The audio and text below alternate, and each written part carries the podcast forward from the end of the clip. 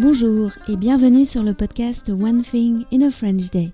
Aujourd'hui, vendredi 2 septembre 2022, cet épisode, le numéro 2154, s'intitule Vacances en Italie, retour à Paris. J'espère que vous allez bien et que vous êtes de bonne humeur. Je m'appelle Laetitia, je suis française, j'habite près de Paris et je vous raconte au travers de ce podcast un petit bout de ma journée. Vous pouvez vous abonner pour recevoir le transcript, le texte du podcast sur onethinginafrenchday.com. Pour 3 euros par mois, vous recevez entre 10 et 12 textes par mois. Vacances en Italie, retour à Paris.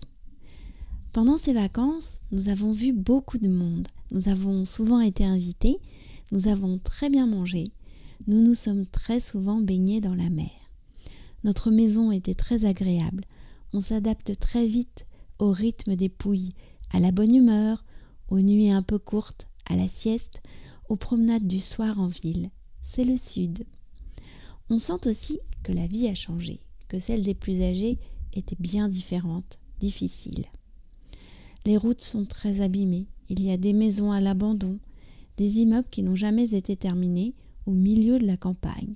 Certains tracteurs sont des antiquités. Et à côté de cela, il y a une énergie qui fait penser que tout est possible. Pour le retour, nous avons suivi le même chemin qu'à l'aller, mais en voyageant de jour. La ligne de train longe la côte est de l'Italie. On voit la mer pendant toute une partie du trajet. On arrive à Milan, tout surpris que la mer vienne juste de disparaître. Nous avions peu de temps le lendemain avant de reprendre le train pour Paris. Nous sommes allés voir la cathédrale, le Duomo. Michaela avait un livre à acheter pour le lycée. Je me souvenais de la grande librairie La Feltrinelli dans la Galleria Vittorio Emanuele, le célèbre passage milanais. Cette librairie est fantastique, entièrement en sous-sol, mais immense.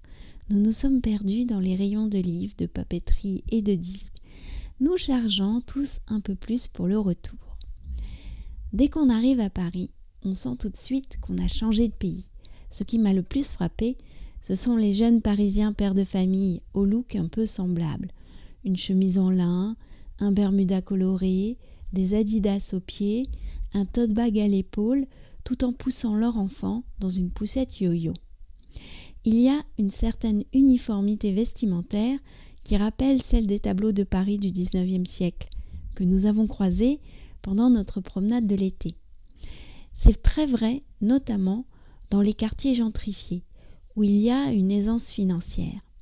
Ce qui me rappelle que notre promenade parisienne n'est pas tout à fait terminée. Il y a un lien d'ailleurs avec la réponse à la devinette numéro 4. Nous en parlerons lundi. Cela vous laisse encore quelques heures pour tenter de percer le mystère. J'ai reçu des bonnes réponses et certains d'entre vous sont tout proches. Allez, J'attends vos messages ce week-end. One Thing in a French Day, c'est fini pour aujourd'hui. Je vous retrouve dès lundi pour un nouvel épisode du podcast. Très bon week-end à tous. À lundi. Au revoir.